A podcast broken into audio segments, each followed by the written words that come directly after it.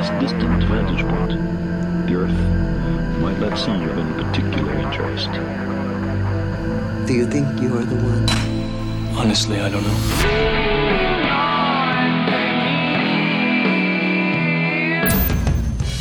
Hola, ¿cómo estás? Te doy la bienvenida a un nuevo episodio de Uno entre Mil, un podcast sobre el lado B del emprendimiento. Mi nombre es Matías Villanueva y antes que pasemos a la charla, te invito a que te suscribas y active las notificaciones para no perderte ninguno de nuestros capítulos y además apoyar a nuestro programa. Ahora sí, súmate a esta conversación y transformemos este podcast en una ronda de cervezas para tres. En el capítulo de hoy vamos a conocer el lado B de Constancia Ibieta, experta en LinkedIn y también en venta social. Bienvenida Connie, ¿cómo estás? Hola, bien, acá estamos. No te imaginas dónde estoy. Perfecto, aquí viene entusiasmado de conocer tu historia, que tiene altos, bajos, muy propios del lado B de emprender. Y para quienes nos están escuchando en este episodio, voy a, mm, a contar algunas cositas sobre ti. Después dime tú si es que hay algo que añadir, dale. Primero que todo, Constanza lleva más de 10 años trabajando en la plataforma de LinkedIn. Algunos conocen esta plataforma como LinkedIn. Y a partir del año 2020 decidió emprender como consultora en esta red profesional enseñando desde su experiencia a potenciar la marca personal de diferentes profesionales, de diferentes altos ejecutivos y también de empresarios. También capacita equipos comerciales de empresa y cuenta con un taller eh, de embajadores de marca para empresas que quieren posicionar su marca en esta plataforma profesional. A la fecha cuenta con más de 50.000 seguidores y contactos en LinkedIn, donde publica periódicamente contenido de alto valor, así que vayan ahí a conectar con ella en LinkedIn. Además, en su tiempo libre le gusta pasar tiempo en familia, ir al gimnasio y también ver series de Netflix junto a su marido. ¿Algo que añadir por ahí, Connie? Bueno, y como soy una apasionada del tema de marketing digital y LinkedIn, yo le digo LinkedIn, no le digo LinkedIn siempre que tengo tiempo, fíjate que estoy, estoy leyendo y eh, información de social selling, LinkedIn, ventas, marketing. No lo puedo dejar de hacer. también está dentro de mis pasatiempos. Buenísimo, buenísimo. Importante el marketing hoy por hoy, tanto para empresas, para personas y quienes en realidad puedan aprovechar los beneficios del el Internet. Connie, nosotros al iniciar este programa siempre hacemos una pregunta recurrente a nuestras invitadas y a nuestros invitados y esto consiste en si hoy día tuvieras que definirte como emprendedora que eres con una palabra, ¿cuál sería y por qué? La palabra sería perseverancia. La palabra sería perseverancia porque porque creo que en todo lo yo antes por ejemplo eh, trabajé en distintas empresas y siempre me pasaba que de alguna u otra manera yo quería innovar o entregar mi, creatividad e impulsar cosas dentro de la empresa, pero siempre tenía limitaciones. Y, y, cuando decidí lanzarme como consultor en LinkedIn, dije, bueno, acá mi único capital soy yo y la única forma de salir adelante con todo lo que yo he realizado es siendo muy perseverante, porque cuando tú tienes tu propio negocio, tú eres la, única persona que te motivas realmente, que te, planteas una forma de trabajo, un, hábito, y es la única forma en este minuto. Eh, por eso para mí la palabra perseverancia es tan importante dentro de todo lo que yo he hecho, realizado. Oye, Connie, y, y este tema de la venta, ¿Es algo que viene impreso en tu personalidad desde pequeña o es algo que tú poco a poco fuiste sembrando y cosechando a lo largo de tu historia? Qué linda pregunta, Matías. Mira, lo que pasa es que mi mamá fue vendedora toda la vida. Ella trabajó en ISAPRE, en seguro, AFP, etc. Y mi mamá tenía una característica que era una persona muy amistosa, una persona que siempre estaba rodeada de amigos, siempre todo el mundo le compraba lo que ella vendía. Y yo creo que innatamente lo saqué de ella, el tema de la venta. Yo estudié relaciones públicas, sin embargo, siempre me llevó el camino de la venta, porque obviamente cuando tú trabajas en venta hay gente que, que, que, lo ve como algo, pucha, no te quedó nada más que hacer, así que te metiste en venta. Pero también hay mucha gente que ve las ventas como una forma de, de generar más negocios, más ingresos, porque cuando tú tienes comisiones y eres buena para generar negocios a través de la venta, obviamente te da mucho mejor en, en temas económicos, estoy hablando. Así que bueno, siempre derivé en la parte de venta porque me encanta, lo disfruto mucho. Y eso, pues, así que de ahí viene, desde, desde una herencia, desde la herencia de mi mamá, que era muy buena en venta. Me identifico mucho porque mi mamá también, a lo largo de su historia, ella estudió eh, educación de, de pero después comenzó a trabajar en AFP, en seguros y, y fue súper buena. Ella ya se jubiló, trabajó en Zurich por ahí eh, tengo bien entendido que tú también has hecho capacitación en esta compañía de seguros de vida. Y ella viajó mucho, o sea, por muchos lugares del mundo gracias a ser buena en venta. Y, y, creo que también en Latinoamérica, sobre todo, el tema de la venta todavía se ve como con cierto rechazo. Pero hay en países como Estados Unidos o en mercados más desarrollados, países más desarrollados con economías más a gran escala, los vendedores son súper importantes y son un pilar fundamental en la empresa, solo que todavía nosotros a nivel latinoamericano, nuestra cultura, lo ven como, oye, te dedicaste a las ventas porque no te quedaba otra. Cuando en realidad hay personas como tú, por ejemplo, que se dedican a la venta porque es lo que les apasiona y es lo que de verdad los mueve. Exacto, y si pensamos bien, Matías, la venta es el pilar fundamental de una empresa, porque si una empresa puede tener un excelente producto, excelente servicio, pero si no hay venta, quiebra. La empresa quiebra, o sea, no puede seguir existiendo. Así que somos un pilar fundamental y bueno, y de ahí fue derivando a esta pasión que tengo hoy día. Claro, porque si rebobinamos tu historia y repasamos algunos aspectos de, de lo que ha sido el transcurso tuyo por la vida, Primero tú querías ser actriz, después estudias relaciones públicas, después fundas una agencia de promociones, tu empresa quiebra, tú misma te, te, planteas a ti misma como emprendedora pausar este tema de emprender y dedicarte a los medios de comunicación, a las ventas. Hay harto recorrido. ¿Cuál fue este proceso de reinventarse también? ¿Cómo se dio y qué fue lo feo y lo malo de todo este proceso en el que tuviste que lidiar con tus propias limitaciones? Bueno, primero que nada agradecerte que hayas investigado un poquitito de mí, porque se agradece. Generalmente las entrevistas no, no lo hacen mucho, así que súper bien, Matías, gracias. Bueno, yo trabajé 25 años contratada en diferentes empresas y lo que se me dio por destinos de la vida, etcétera, fue que trabajé en medios de comunicación. Esa fue mi gran expertise, trabajar en ventas en medios de comunicación. O sea, yo no trabajé como nuestras madres en FP y SAP, medios de comunicación. ¿Y por qué medios de comunicación? Porque innatamente yo soy una comunicadora y, y me gusta mucho el tema de las comunicaciones, cómo generar conexión con las personas. Y qué mejor que hacerlo a través de canales de comunicación. Y trabajé en canales que, en, en, empresas que me gustaban mucho y empresas que no me gustaron. Entonces, ¿cuál fue una de las características que yo tuve dentro de mi historia laboral? Es que yo me cambiaba de una empresa a otra. Pero no era que yo me cambiaba porque, porque era poco constante o porque era poco... Era porque yo decía, yo tengo que tener ciertos requisitos dentro de una empresa para yo sentirme cómoda, porque cuando uno vende, Matías, tú lo debes saber muy bien, si a ti no te gusta el producto que estás vendiendo o si tú no te sientes cómoda en la empresa que tú estás trabajando, te va pésimo, ¿no es cierto? Te va muy mal, porque tú no puedes forzar la venta. Y uno para, para vender algo tiene que creer mucho en lo que está vendiendo. Entonces, a mí se me dio en algunos medios que yo me sentí muy cómoda. Por ejemplo, cuando trabajé en Editorial Televisa. Editorial Televisa tiene las revistas Cosmopolitan, Caras, bueno, tenían, porque ya no existen las revistas. Y ahí fue donde me entró el bichito, Matías, del marketing digital. Porque cuando estaba trabajando en Editorial Televisa, se instaló un blog que no sé si te suena, que se llamaba taconeras.net, y yo fui la precursora de, de vender proyectos para taconeras.net.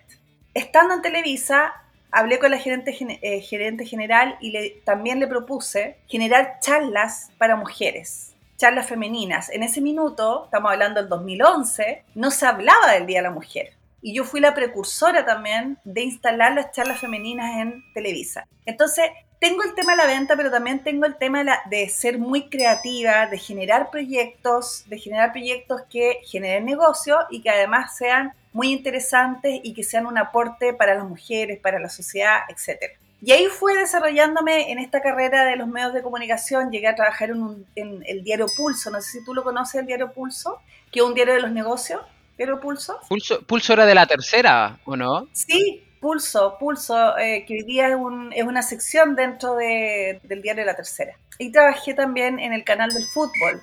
¿Qué me pasó en el canal del fútbol? Yo llegué porque eh, el directorio del canal del fútbol quería incluir a la mujer dentro del fútbol y querían incluir a la mujer dentro del área comercial en el fútbol.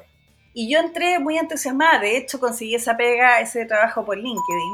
Entré muy entusiasmada, con muchas ganas, pero a mí no me gustaba el fútbol. Entonces yo pensé, bueno, si yo fui capaz de estar en un medio femenino, después estar en un medio de negocio, ¿cómo no iba a ser capaz de adaptarme a este medio del fútbol y que me gustara el fútbol y poder salir a vender algo que, que me iba a ir encantando a poco? Pero resultó que dentro del, del, mundo de, ventas del área comercial era bien machista, fíjate, y ellos mismos no me incluyeron, no me enseñaron, no me motivaron, entonces eso generó en mí como hasta un rechazo con el fútbol y me tuve que retirar. Y después de esa experiencia estuve trabajando con mi marido que tiene una agencia de publicidad, una agencia de publicidad que ya lleva 18 años, trabaja mucho lo que es el branding de marca. Entonces, si te fijas, dentro de, de mí se va generando tres áreas bien importantes. Las ventas, las comunicaciones y el marketing digital. Todo esto mezclado con creatividad, con, a, mí, a mí me caracteriza mucho eh, el tema de ser muy innovadora y creativa. Entonces, después me pasó que no me acomodaba en ninguna empresa, Matías, porque, y lo otro es que ya no quería seguir vendiendo para otros, quería, quería armar un negocio propio, pero me costaba mucho porque por ejemplo, se me ocurrió, dije, ya, voy a vender regalos publicitarios. Pensaba que era fácil, pero después cuando te das cuenta que las empresas te pagan a 60 días, ¿cómo mantienes un negocio tú sola, sin recursos, sin capital? Muy difícil. Y bueno, y venía con este, con este bichito de LinkedIn, que sabía mucho de LinkedIn, porque empecé a aprender a, eh, a partir del 2016, cuando entré al canal del fútbol, y empecé a generar quería generar reuniones, pero ya no me contestaban las llamadas en frío, los mails en frío. Entonces lo que hice fue incorporarme a LinkedIn para contactarme con posibles clientes para venderle publicidad del canal del fútbol. Y ahí fue donde me metí y después de, haber estado en el canal, perdón la mezcolanza, pero así, así fue, sentía que tenía este capital y dije, bueno, ¿y qué, ¿y qué pasa si me lanzo como profesora de LinkedIn? Así como, como Matías, yo me imaginaba, por ejemplo, una profesora de matemáticas una profesora de, de, en el fondo, de, algo que tú sabes mucho. Dije, bueno, si lo hacen otros expertos en otros países, en España, en Estados Unidos, ¿por qué no lo voy a poder hacer yo?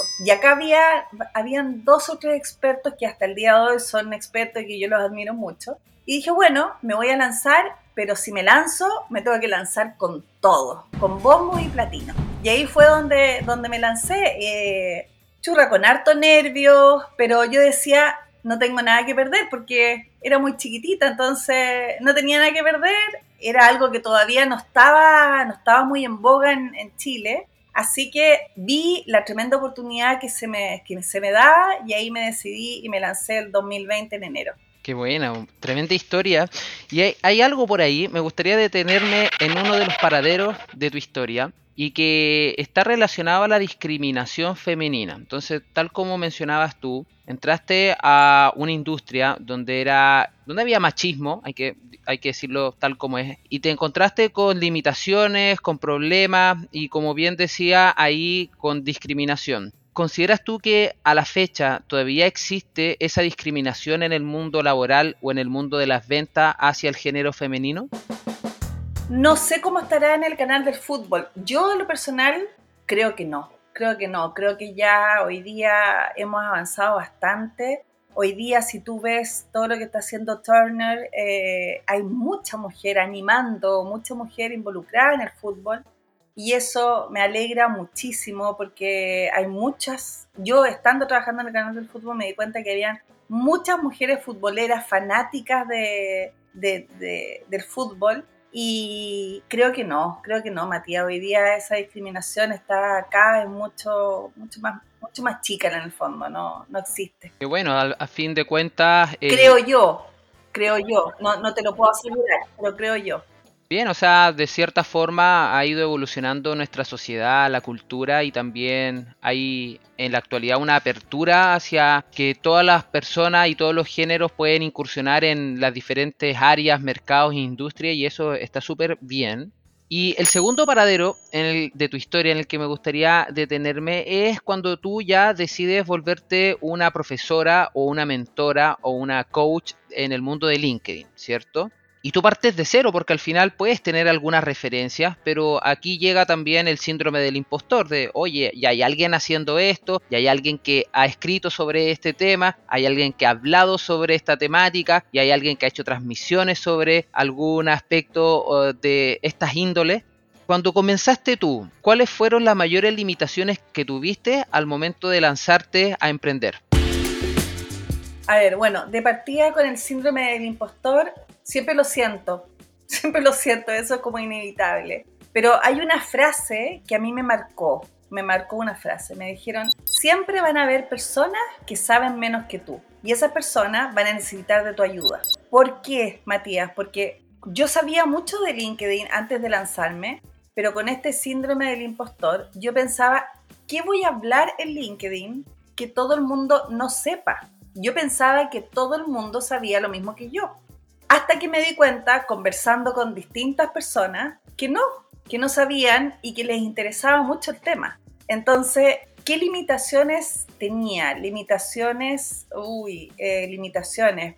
No, no tenía muchas limitaciones porque sentía que tenía un mundo por delante. Entonces, a ver, quizás de, no ser tan planificada para el tema de los contenidos, de, no tener una, estrategia muy elaborada para, para, decir cuáles eran mis propósitos, qué era lo que yo quería conseguir. Piensa que yo partí pensando ser una profesora inmediatamente se me acercaron altos ejecutivos. Eh, una de las, de las, primeras personas que yo capacité fue un director de ProChile que trabajaba en Holanda y quería volver a Chile. Hoy día está trabajando en Concepción y hasta el día de hoy yo me puedo comunicar con él y tengo muy buenas relaciones. Después me tocó capacitar a un ex funcionario de Claro, después a la, a la gerente de comunicaciones de BTR y después a los tres meses me llamaron de una empresa muy grande que es CIMA, una empresa de maquinarias de la minería.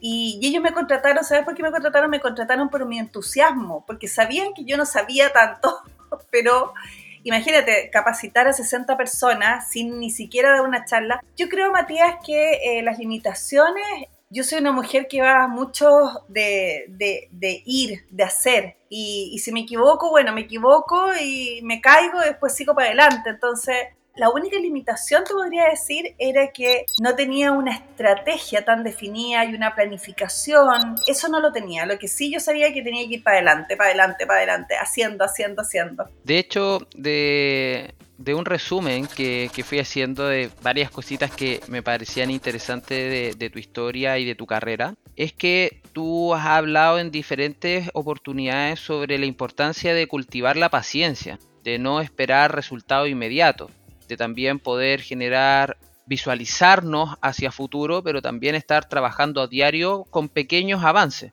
¿Consideras tú que hoy día eh, muchas personas no se lanzan al mundo de las ventas o no se lanzan al mundo de emprender por el simple hecho de esperar un resultado inmediato? Sí, de todas maneras. Yo lo que veo mucho, Matías, es un tema de, de miedos, de inseguridades, de por qué me voy a arriesgar ahora si, si tengo un, un mundo, estoy en el mundo laboral, contratado, tengo un sueldo, tengo una tremenda idea que yo sé que podría hacer, pero entonces ahí yo veo muchas limitaciones en temas de, que el miedo paraliza a las personas. Y yo cuando, cuando les pasa eso a, a alguien que quiere emprender, yo le digo, mira, mejor quédate en tu trabajo, quédate ahí tranquilito, cómodo, pero emprende por el lado.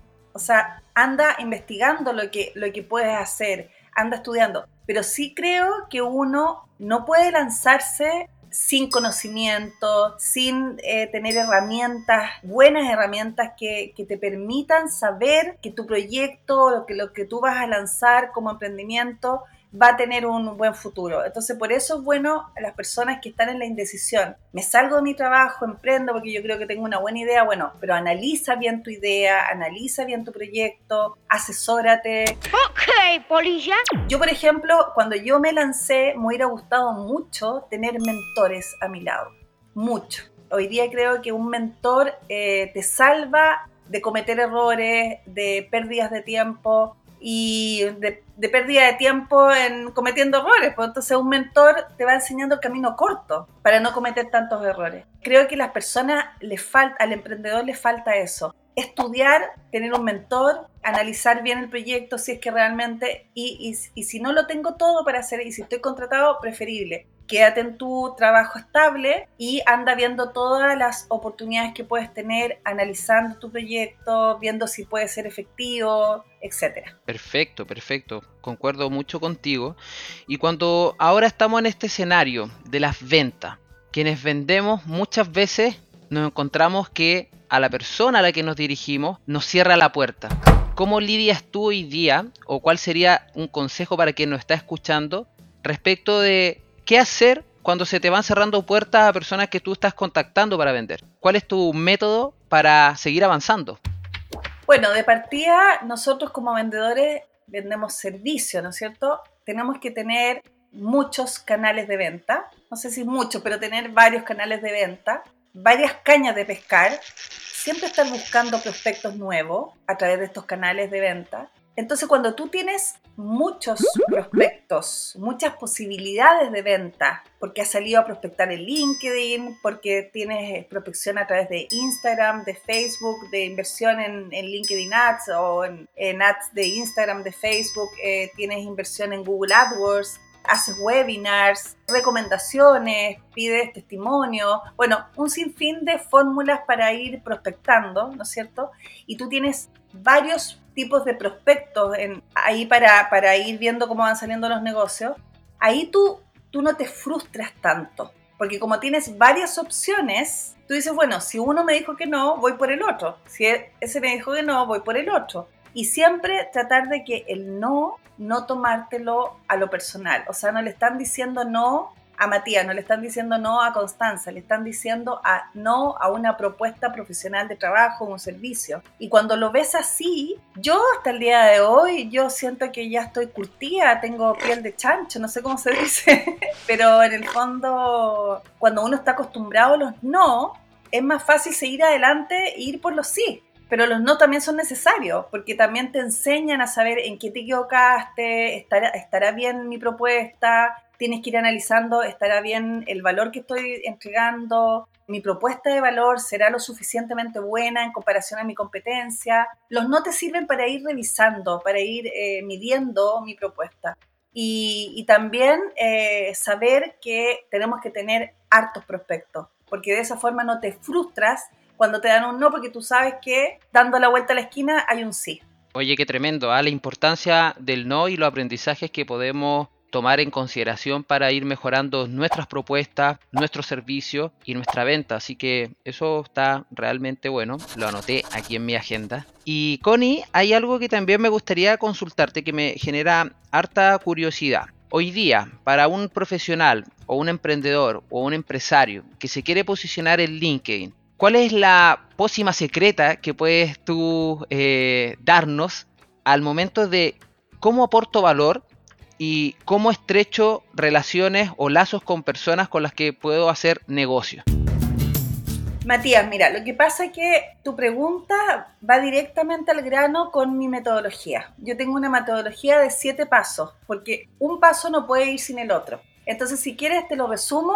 Son siete pasos, te lo resumo cortito, porque no te puedo decir, mira, tienes que generar contenido. No, porque todo va de la mano. Uno, primero, tienes que definir muy bien cuál es tu objetivo en LinkedIn. ¿Estás buscando una nueva oportunidad laboral o estás buscando oportunidades de negocio? ¿O quieres posicionarte como un experto? ¿O quieres buscar proveedores? ¿O quieres hacer alianzas comerciales? ¿O estás buscando un empleados para tu equipo? Definir muy bien cuál es tu objetivo en LinkedIn. Después, lo otro que va dentro del mismo punto, del punto número uno, ¿quién es tu audiencia? ¿Cuál es tu público objetivo? Con lo que yo voy a realizar en LinkedIn, a quién me quiero dirigir, quién quiero que me conozca, con quién quiero relacionarme, quiero que me contraten o quiero vender mis o quiero promocionar mis productos. Teniendo ese punto número uno bien claro, desde ahí comienzo a trabajar. Matías, es como cuando realizamos cualquier tipo de proyecto. Siempre tenemos que pensar, partir nuestro proyecto con cuál es mi objetivo. Y como LinkedIn es un canal de comunicación, tenemos que pensar a quién quiero llegar a través de mi canal de comunicación. Y luego paso al punto número dos. Construye una cuenta de perfil de excelencia. Porque todos, la mayoría, tenemos una cuenta de perfil en LinkedIn. Pero ¿cómo lo tenemos? ¿Cómo comunicamos? ¿Qué ofrecemos? ¿Qué soluciones entregamos a través de nuestra cuenta de perfil? Y optimizamos nuestra cuenta de perfil sección por sección para que nuestro contenido visual y el contenido escrito expresen lo que nosotros entregamos como solución a ese posible cliente o alguien que nos vaya a contratar. Punto número 3. Genera una red de contactos de calidad e interactúa. Entonces, esta red que tenemos en LinkedIn, tenemos que enfocarla a nuestra estrategia, a nuestro, al objetivo que queremos perseguir, que queremos lograr. Entonces, todos los contactos que vayamos generando en LinkedIn tienen que ir de acuerdo a nuestra estrategia. Entonces, siempre me preguntan, ¿pero puedo conectar a cualquier persona? Siempre y cuando te sirva tu estrategia, porque de repente tú estás queriendo, por ejemplo, promover un producto, promover un servicio, pero si de repente te encuentras con un contacto que te genera valor porque te va, te va, vas a aprender mucho de ese contacto, también está dentro de tu estrategia. ¿Me entiendes? Entonces, es importante que si queremos ser vistos, queremos generar eh, negocio, tenemos que ir agrandando esta red de contacto. Y esta generación de contacto no puede parar, tiene que ser todos los días, todos los días. Hoy día LinkedIn te permite hacer 400 conexiones mensuales. Antes nos permitía hacer 3.000, hoy día son 400 conexiones al mes. Y de ti depende, por eso es tan importante tener eh, identificar el objetivo, después realizar nuestra cuenta de perfil y ahí salir a generar contactos. Cuando ya tengo lista la optimización de mi cuenta de perfil, ahí tengo que salir a buscar contactos. Antes no vale la pena porque porque si no, cuando tú pides contacto y ven tu perfil y está mal hecho, está mal optimizado, no te aceptan mucho, ¿me entiendes? Una pequeña pausa. Prioricemos la calidad de nuestras conexiones por sobre la cantidad de las conexiones. Exacto revisemos la calidad por sobre la cantidad. Sí, de todas maneras. De hecho, por eso LinkedIn hoy día te permite solamente 400 conexiones. Porque te dice, vas a tener 400 oportunidades de conectar público de acuerdo a tu estrategia. Entonces, vas a ser cuidadoso a quien contactes, a quien vas a meter dentro de tu red de contacto. El cuarto punto es transfórmate en un referente en tu sector. ¿Y cómo te transformas en un referente? Esta es la clave también para posicionar tu marca, que es entregar contenido de valor. Y eso se transmite tanto en Instagram, en YouTube, en, todas las redes sociales. Si tenemos un canal de comunicación y el canal de comunicación es de profesionales, de negocios, de las ventas del B2B, etc., tenemos que transformarnos en un referente entregando lo que tú más sabes desde tu expertise. ¿Qué pasa hoy día, Matías? Hoy día, si te das cuenta, Matías, hay mucho egocentrismo en LinkedIn. Mucho. No sé si te has dado cuenta. ¿Y qué personas, qué perfiles destacan? Los perfiles que entregan contenido. Contenido que te enseña, contenido que te motiva, contenido que te inspire. En el fondo, súper simple. El contenido de valor es contenido que te sirva.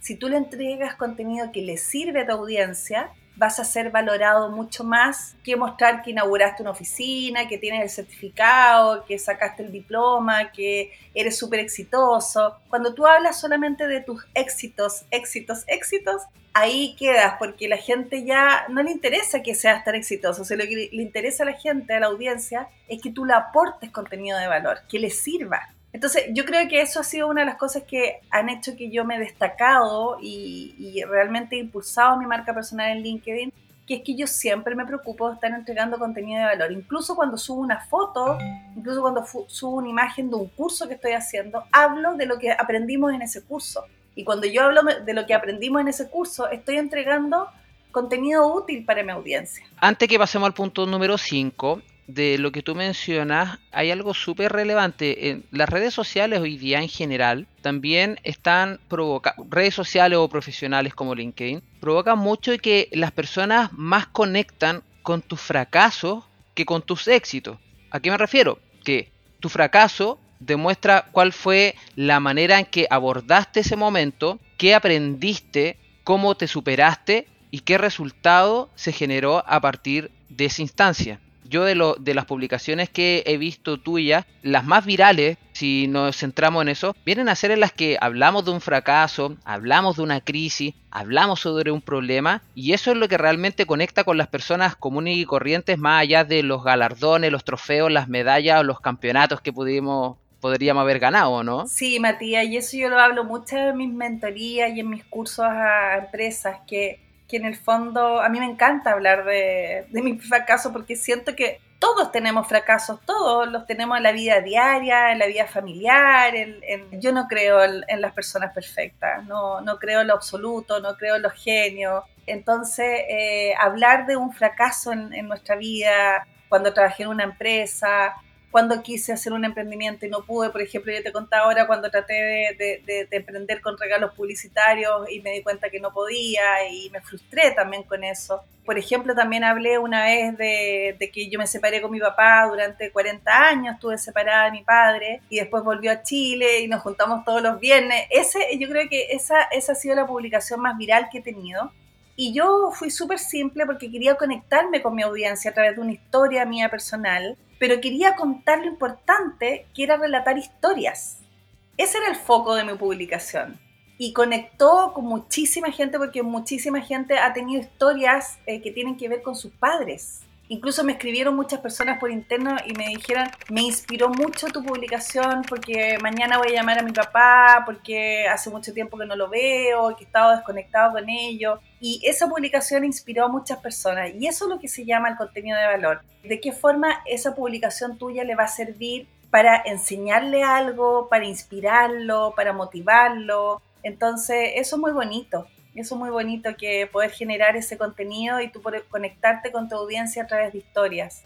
Y, y de historias que tienen que ver con fracasos, con, de fracasos con, con, con cosas que, que, nos pasan en el día a día, con cosas normales, lo cotidiano, ¿cachai? Sí, de hecho yo creo que esa publicación que tú hiciste, creo que fue el año pasado, ah, no, no recuerdo muy bien, pero a mí me, me pegó harto porque... Fue a principios de este año. A principios de este año. Me pegó harto porque yo perdí a mi papá a los 11 años y cuando leí esa publicación tuya, que se habían separado tú y él mucho tiempo y que después se reunían y que era eh, la pareja de él la que los juntaba a usted y que de vez en cuando él, eh, él era como más frío y tú podías y le tomabas la mano, yo creo que ese tipo de cosas también nos humaniza, nos muestra vulnerables y demuestra también que somos personas de carne y hueso, que tenemos sentimientos y que a veces en una red social o en una red profesional transparentar ese tipo de cosas aporta mucho valor a las personas porque al final cuando hacemos negocio, los negocios se hacen entre personas. Y creo que no hay nada más poderoso que una buena historia y, por ahí también va tu, gran capacidad de escribir, de comunicar y de conectar con las personas a través de, si bien puede ser una charla o, si bien puede ser una publicación en LinkedIn o en otro lugar. Sí, mira, me ha, pasado que yo he leído, no sé si te ha pasado a ti, Matías, pero yo he leído a otros expertos decir que cuando tú te quieres posicionar como referente en un tema, tú solamente debes hablar de ese tema y no salirte del foco, ¿no es cierto? Sin embargo, yo no hago eso porque creo que, primero que nada, uno es libre, eh, estamos hablando de una red social, no estamos hablando que tiene limitaciones, porque tú eres totalmente libre de cómo tú utilizas tu canal de comunicación. Entonces, si tú puedes ir mezclando entre entregar contenido de valor que vaya enseñándole a tu audiencia y además mezclarlo con temas que tienen relación con tu vida íntima, familiar y qué sé yo, yo creo que se hace un enganche perfecto, porque por algo, por ejemplo, hoy día tú me estás llamando para esta entrevista, porque tú no solamente conectaste conmigo con lo que yo enseño, sino que también has conectado conmigo con mi historia. Y el hecho de estar acá me hace que también me conozcan otras personas, me, me, hace que me conozca tu comunidad y eso también sirve para mi proyecto. Entonces es todo un círculo virtuoso. Exacto.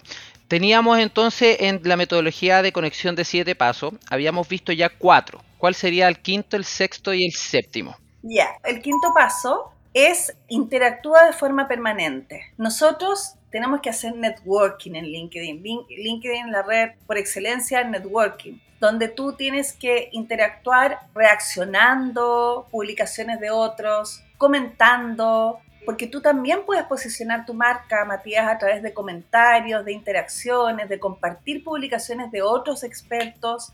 La gente, por ejemplo, no se le ocurre hablar con otros, otras personas a través de la mensajería de LinkedIn, a través del chat de LinkedIn. Uno piensa que el chat de LinkedIn es solamente comunicarse con personas o para venderle algo o para ofrecer tu currículum, por ejemplo.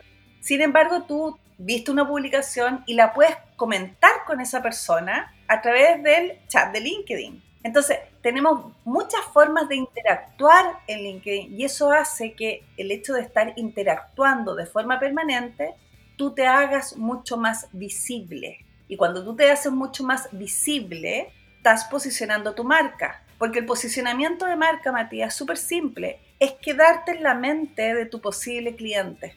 A mí me llaman, por ejemplo, personas, Matías, que, que me vienen siguiendo hace tres años o seis años que me vienen siguiendo. ¿Y por qué te, te, vuelven y te llaman y te contactan de alguna manera? Porque siempre tú estás posicionando tu marca o a través de contenido de valor o a través de estas interacciones que vas haciendo. ¿Y qué mejor que interactuar con tu posible cliente?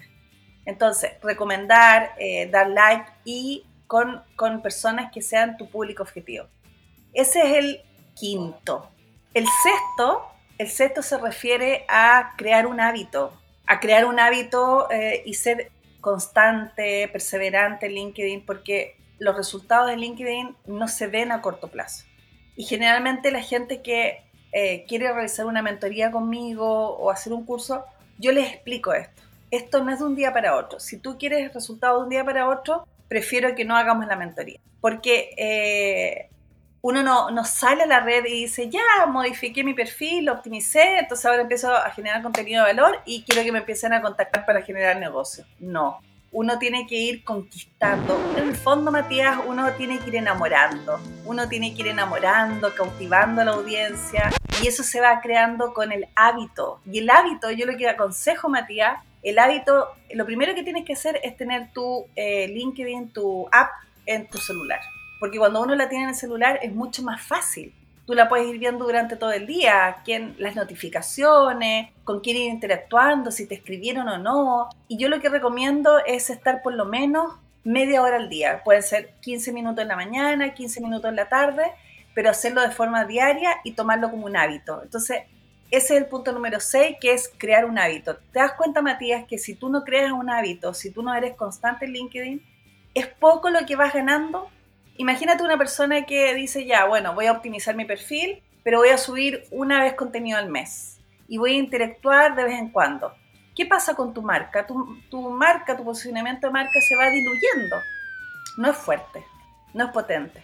Y el punto número 7, Matías, es mide tus resultados. Eso tú lo tienes que tener clarísimo. O sea, si yo no mido lo que voy haciendo, ¿cómo voy aprendiendo? ¿Cómo voy a ir mejorando? ¿O no? Siempre tengo que estar midiendo. Súper importante, al fin de cuentas, tu metodología está súper bien documentada en este paso a paso y muchas veces, obvio, algunos quieren tener un resultado inmediato o obtener esta gratificación instantánea de obtener este resultado o una bonita métrica o los likes o los comentarios, qué sé yo. Pero al final, como dices tú, la creación de un hábito también nos permite no centrarnos en tratar de buscar una fórmula perfecta, porque a veces no vamos a tener un control de lo que realmente puede generar un gran alcance o abrir nuestra audiencia y pasar en estos umbrales de, LinkedIn como de eh, tus contactos de primera fase, de segunda fase, de tercera fase y, realmente volverte viral. O sea, al final volverse viral no necesariamente le va a aportar a tu negocio, a tu empresa o a tu carrera personal, pero al menos te van a conocer y van a saber que existe. Oye, y en LinkedIn como, como dato anexo, hay muchas personas, muchísimas personas que a mí no me dan like y que a mí no me comentan, sin embargo me llaman. Así que ojo con eso porque muchas personas dicen, churra, pero publiqué algo pero no tuve ningún like o no me comenta, entonces siento que, que no logro mucho impacto. Pero el impacto uno lo tiene que medir con cómo vas generando oportunidades de negocio. Por ejemplo, hoy día, hoy día, ¿tú, tú conoces a Iván Papaoso? Lo ubico. Bueno, pero hoy día, hoy día hizo una publicación muy buena, me nombró como dentro de los expertos de empleabilidad, me nombra en su posteo, impresionante como subí, en un día subí en 150 o 200 seguidores en mi cuenta.